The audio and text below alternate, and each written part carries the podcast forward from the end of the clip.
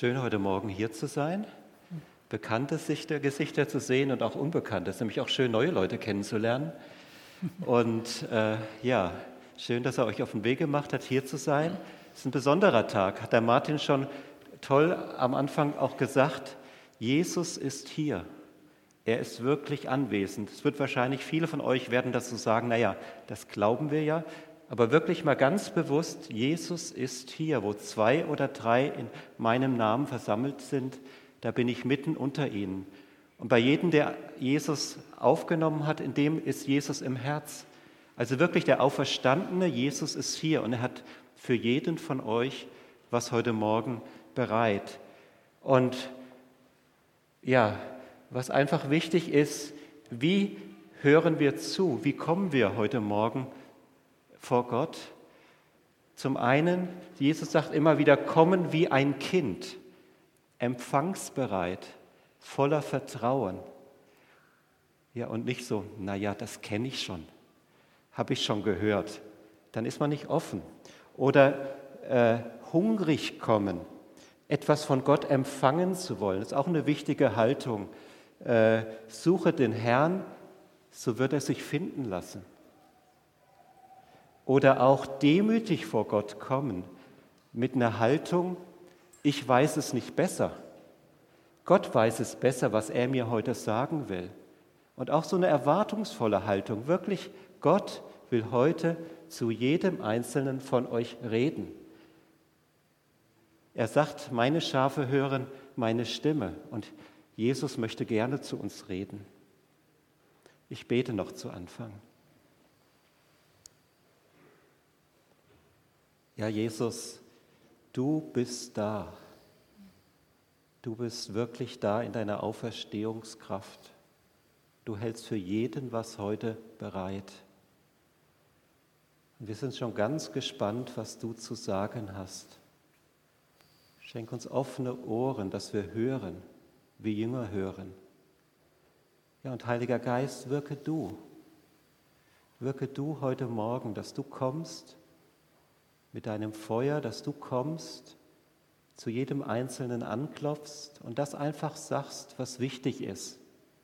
Von uns aus können wir gar nicht richtig hören. Und so danke ich dir, Herr, dass du einfach redest und dass du dich heute Morgen verherrlichst, weil es geht um dich, Jesus.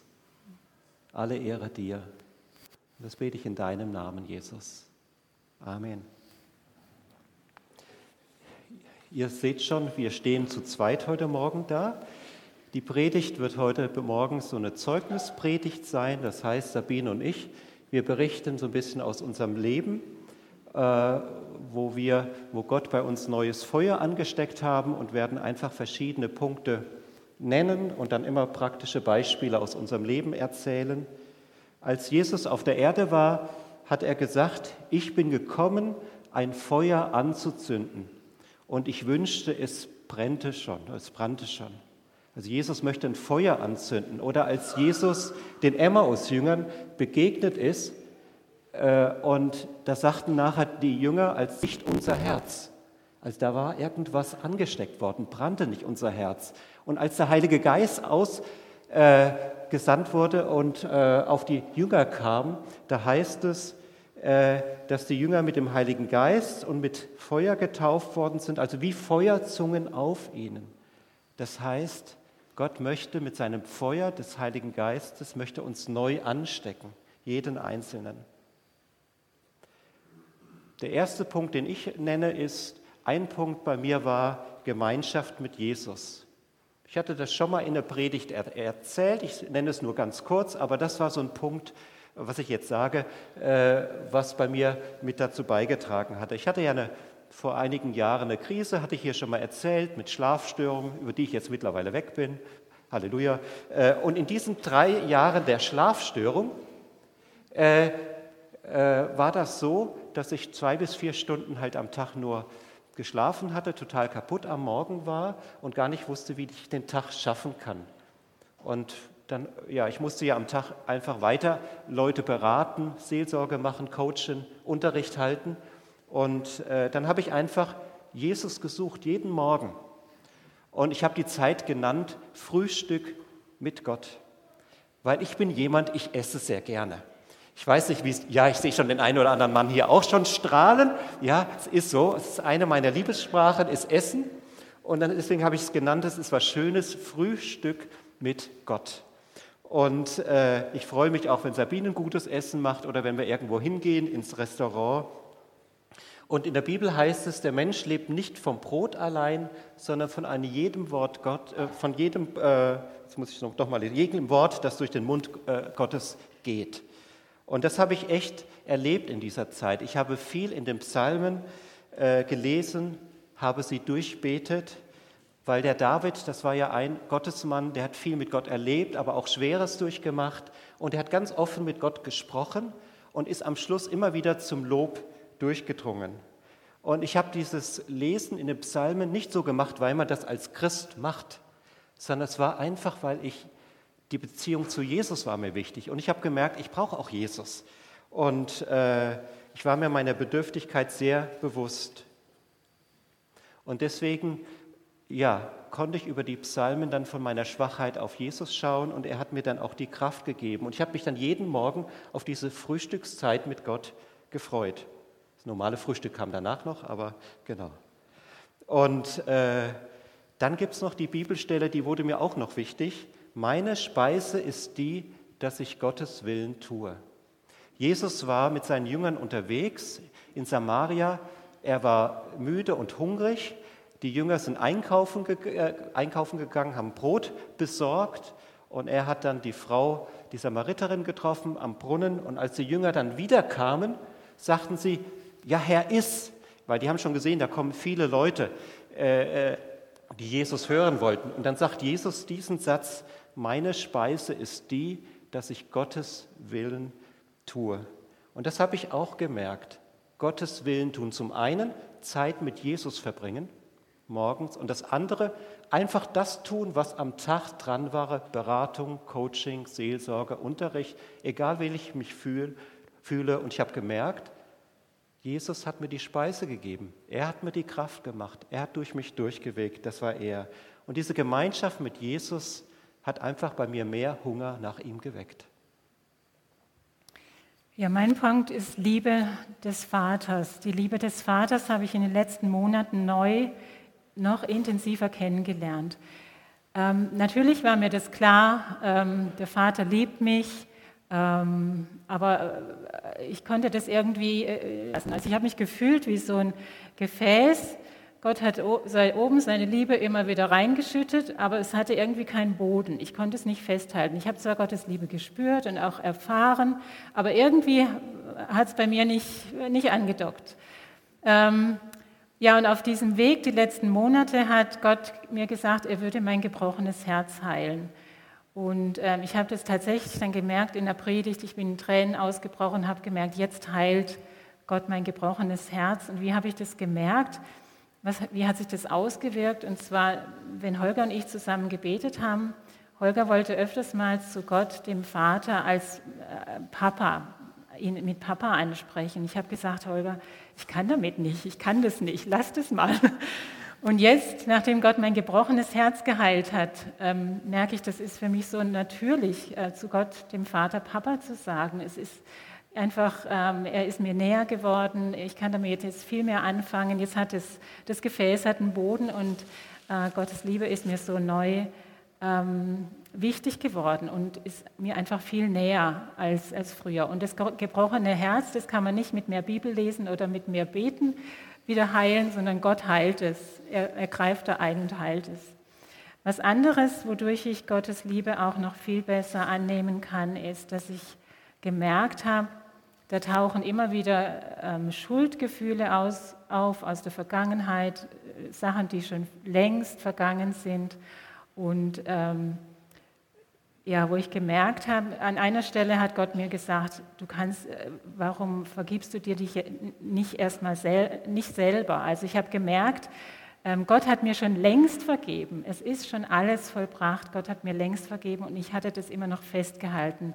Und ähm, und Gott hat mir gesagt, vergib dir doch selber. Und ja, seit, seit ich mir selber vergeben habe, ist auch das von mir abgefallen und, ähm, und dadurch kann ich auch noch, ja, ich denke, es ist Gottes Liebe, die mich verändert und äh, ähm, ja, ich erlebe das jetzt viel mehr, äh, es hat echt noch eine starke Veränderung bei mir reingebracht, genau.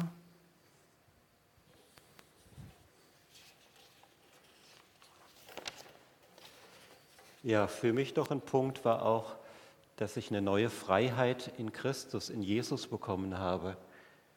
Äh, da könnte ich jetzt sehr lange erzählen. Ich bringe nur ein paar Punkte raus, weil ihr, könnt euch, ihr kennt ja vielleicht diesen Bibelvers, wen der Sohn frei macht, der ist recht frei.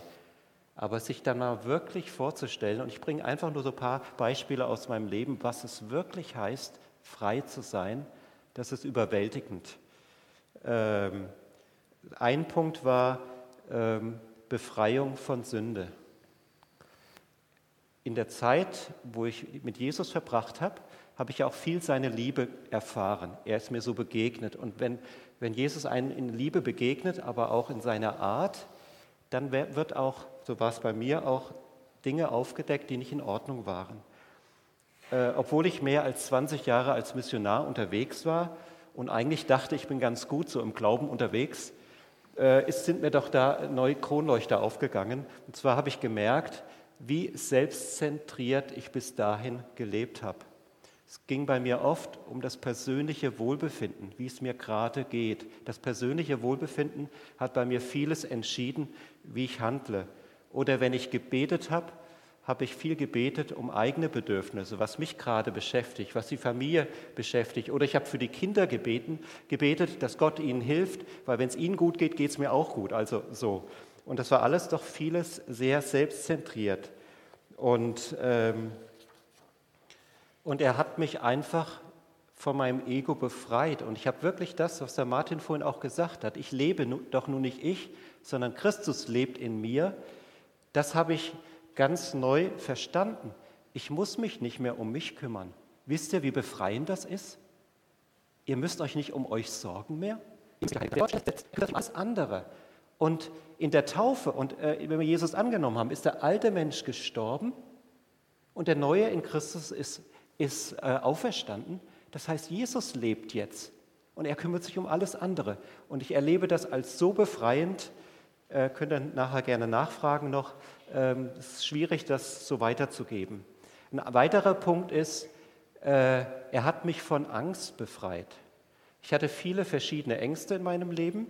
Ich habe mich eher so als ängstlicher Typ äh, bezeichnet und habe einfach gedacht, ich bin einfach ängstlich. Das ist halt so. Zum Beispiel hatte ich viel Angst vor Neuem.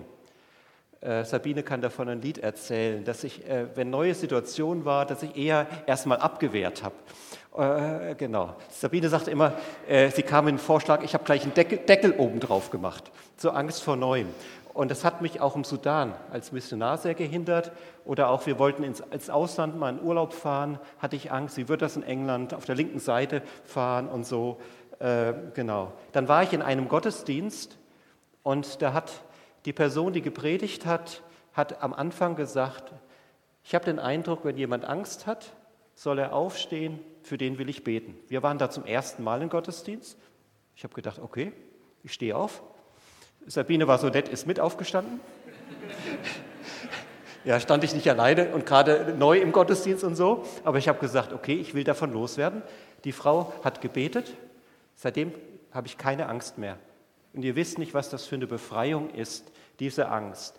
Er hat mich aber auch von anderen Ängsten befreit, die nicht von einem Mal auf gleich, sondern es hat ein bisschen gedauert, zum Beispiel von Menschenfurcht. Also dieses, was denken die anderen, wie ich mich verhalten muss, ob es jetzt in der Gemeinde ist, ob es die Nachbarn ist, was ich sage oder so. Äh, er hat mich einfach davon losgemacht und befreit. Es kommt ab und zu noch, dass es mal anklopft, aber jetzt weiß ich, der Teufel versucht, die Folgenpfeiler des Bösen, der versucht anzuklopfen und ich kann sagen, danke Herr, du bist dafür gestorben, ich habe keine Angst mehr, das betrifft mich nicht mehr. Ja, äh, ja. Ist schwierig, das zu erklären, aber es ist wirklich so. Ich, da müsste man im Einzelgespräch mehr, mehr erzählen. Es ist wirklich, wirklich so. Und das ist so eine Freiheit in Jesus. Dann äh, heißt auch im Bibelvers, Jesus ist gekommen, die Werke des Teufels zu zerstören. Er möchte auch von Bindungen befreien. Ich habe erlebt, dass ich auch so, es gibt ja so Generationenbindungen. Ich weiß nicht, wer von euch davon gehört hat, dass in einer Generation Großeltern, Eltern und Kinder dann, es zieht sich irgendwie so ein Thema durch. Und bei uns in der Familie vom Krieg her und anderes war das Todesangst, was sich durchgezogen hat. Ich konnte es nicht erklären, das wurde erst durch Gespräche deutlich, äh, dass daher vieles der Ängste kam. Und auch dort bin ich von diesen Ängsten befreit worden und konnte diese Bindungen durchschneiden. Und was ich euch auch sagen möchte, jeder Einzelne hat vielleicht irgendwas. Gott möchte nicht, dass ihr da in diesen Ketten drin seid, verschiedenster Art, was es ist. Und es ist wirklich möglich, frei zu werden, und zwar auf Dauer. Ich glaube dem Wort Gottes. Und das ist die Wahrheit und ich meinen Gefühlen. Und das habe ich erlebt und da möchte ich einfach Mut machen. Und wenn die Angst nochmal anklopfen sollte, dann sage ich, danke, ich habe dich wahrgenommen, aber äh, Jesus ist für mich gestorben. Das hat jetzt keine Bedeutung mehr. Und deswegen diese Freiheit, die neue Freiheit, die ich in Christus gewonnen hat, hat meine Liebe zu Jesus noch viel mehr angesteckt, weil ich weiß, was er für mich getan hat. Wirklich ganz praktisch. Holger hat schon ein paar Beispiele gebracht, ähm, wir haben einfach gemerkt, Gott hat uns von einem kraftlosen Glauben zum kraftvollen Glauben geführt inzwischen. Und wir sind so dankbar dafür. Ich weiß nicht, ob das einige von euch mitgekriegt haben, dass in, an vielen Stellen in der Welt Erweckung aufbricht. Man hört von Asbury Revival in den USA. Wir waren jetzt in Tansania, haben unsere Tochter besucht. Auch da haben wir mitgekriegt, dass unter Muslimen da eine kleine Erweckung ist, dass Leute zum Glauben kommen und im Rahmen von Erweckung geschieht es auch oft, dass Leute Heilungen erleben, dass sie befreit werden, so wie Holger das schon beschrieben hat. Und ich habe das ein bisschen auf YouTube äh, verfolgt, verschiedene Leute, die ich mir da angeschaut habe, verschiedene Zeugnisse. Und das hat in mir so diesen neu den Glauben geweckt, ach Gott wirkt ja und man muss sich ja gar nicht mit, alles, mit allem abfinden in seinem Leben. Und letztes Jahr hatte ich ähm, starke Schmerzen in meiner linken Ferse, Fersensporn. Wochenlang hatte ich Schmerzen, ich konnte gar nicht richtig laufen. Im Urlaub, die Familie hat Sightseeing gemacht, ich musste zu Hause bleiben, weil ich einfach nicht gehen konnte ohne Schmerzen. Und dann habe ich gedacht, jetzt lasse ich auch für mich beten. Zwei Leute haben für mich gebetet, der Fersensporn ist weg, ich habe keine Schmerzen, ich kann gehen. Und da habt ihr selbst Heilung erfahren. Wir haben uns ausgestreckt, noch mehr nach Heilung, Befreiung haben das noch an anderen Stellen erlebt und ähm, ja auch neu verstanden, uns mit der Bibel auch nochmal neu auseinandergesetzt, neu verstanden, dass Jesus am Kreuz wirklich schon alles getragen hat. Er hat unsere Sünde getragen, aber nicht nur unsere Sünde, sondern auch unsere Krankheiten. Es heißt in Jesaja 53, er war verachtet und bedeutete uns nichts. Dennoch er nahm unsere Krankheiten auf sich und trug unsere Schmerzen. Und weiter heißt es, durch seine Wunden wurden wir geheilt, geheilt an Leib, Seele und Geist. Am Kreuz hat Jesus alles vollbracht, damit wir an Leib und Seele heil werden. Und so ist es dann auch geschehen, das war die Prophetie in Jesaja, dann Jesus, als er auf, auf die Erde kam, hat er viele Menschen frei gemacht. In seiner ersten Predigt sagt Jesus, er, Gott, hat mich gesandt, Gefangenen zu verkünden, dass sie freigelassen werden, Blinden, dass sie sehen werden, Heilungswunder, Unterdrückten, dass sie befreit werden und dass die Zeit der Gnade des Herrn gekommen ist. Und so wie Jesus damals Kranke geheilt hat, und wir lesen von vielen, vielen Wunderheilungen im Neuen Testament, ähm, und es kann in, in uns wieder neu den Glauben wecken, und äh, auch heute werden Menschen frei, wenn für sie gebetet wird. Ähm, und derselbe Jesus, der damals gewirkt hat, wirkt durch uns durch den Heiligen Geist. Und wenn wir für Kranke beten, werden sie gesund. Das lesen wir in Markus 16. Da schickt Jesus die Jünger in die Welt, um die gute Botschaft vom Reich Gottes zu verkünden. Und er sagt ihnen, das werden nicht nur Worte sein, sondern Zeichen und Wunder werden diese Botschaft begleiten. Und Jesus nennt unter anderem Dämonen austreiben, Kranke heilen. Da heißt es, sie werden Kranken die Hände auflegen und sie heilen. Und auch wenn das für uns vielleicht noch nicht so, äh, wenn wir das noch nicht so gewohnt sind, vielleicht haben wir es noch nicht so oft erlebt, tatsächlich, dass Kranke gesund werden, aber wir dürfen uns danach ausstrecken. Und ich glaube, Jesus will uns noch viel, viel mehr geben, als wir ihm manchmal zutrauen. Ihm ist nichts unmöglich. Er kann einfach alles.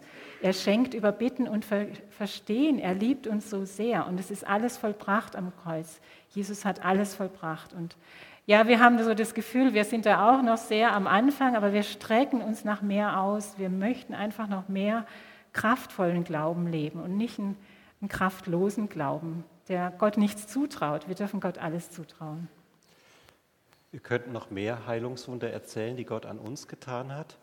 Jetzt kann natürlich ganz schnell hier, ich weiß nicht, wer von euch kann dann ganz schnell auch wieder kommen, ja, aber ich habe für den gebetet oder für den ist gebeten worden und der ist nicht gesund geworden. Ihr könnt wieder schnell den Deckel drauf machen. Ja, wir haben für alles, wir, sind, wir haben auch noch das eine oder andere. Aber die, der Punkt ist so, strecken wir uns nach Gott aus, dem alles möglich ist, glauben wir, dass noch viel mehr möglich ist und wir sagen, ja, wir haben es erlebt und wir werden noch mehr erleben. Je mehr wir beten für Kranke, desto mehr werden gesund werden. Es gibt dann welche, die nicht gesund werden. Wir wissen, können nicht alles verstehen. Aber es ist ein Unterschied, ob wir uns ausstrecken, ob wir Gottes Wort ernst nehmen oder ob wir gleich sagen, naja, das, die Erfahrung habe ich gemacht, die Erfahrung oder das. Die Frage ist, wem glauben wir mehr? Unseren Gefühlen und das, was wir erlebt haben oder das, was im Wort Gottes steht? Und wir haben gemerkt, wir wollen dem vertrauen, was in Gottes Wort steht wir verstehen auch noch nicht alles. Wir haben auch alles äh, immer noch ein paar Sachen, aber wir haben mehr erlebt jetzt mit Gott und wir wollen das auch einfach weitergeben und Mut machen, da mehr in diese Richtung zu glauben und zu beten, weil es ist ein Gott, der jeden Einzelnen liebt. Er möchte nicht nur retten. Wenn ihr mal erlebt, wie das ist, wenn Kranke geheilt werden oder wenn jemand in Bindung ist, was das für eine Freiheit bedeutet, äh, das ist genau das, was Jesus möchte. Aber es geht nicht um die Heilung an sich, um die Befreiung an sich, sondern es geht in allem um Jesus. Es geht darum, dass wir Jesus noch mehr lieben. Es geht darum, dass wir Jesus noch mehr verherrlichen und er durch uns noch mehr verherrlicht wird und dass noch mehr ihn sehen. Und wir haben dann auch gemerkt, dass Gott uns dann auch angesteckt haben, dass wir dann noch evangelistischer unterwegs äh, oder angefangen haben, unter, äh, evangelistisch unterwegs zu sein.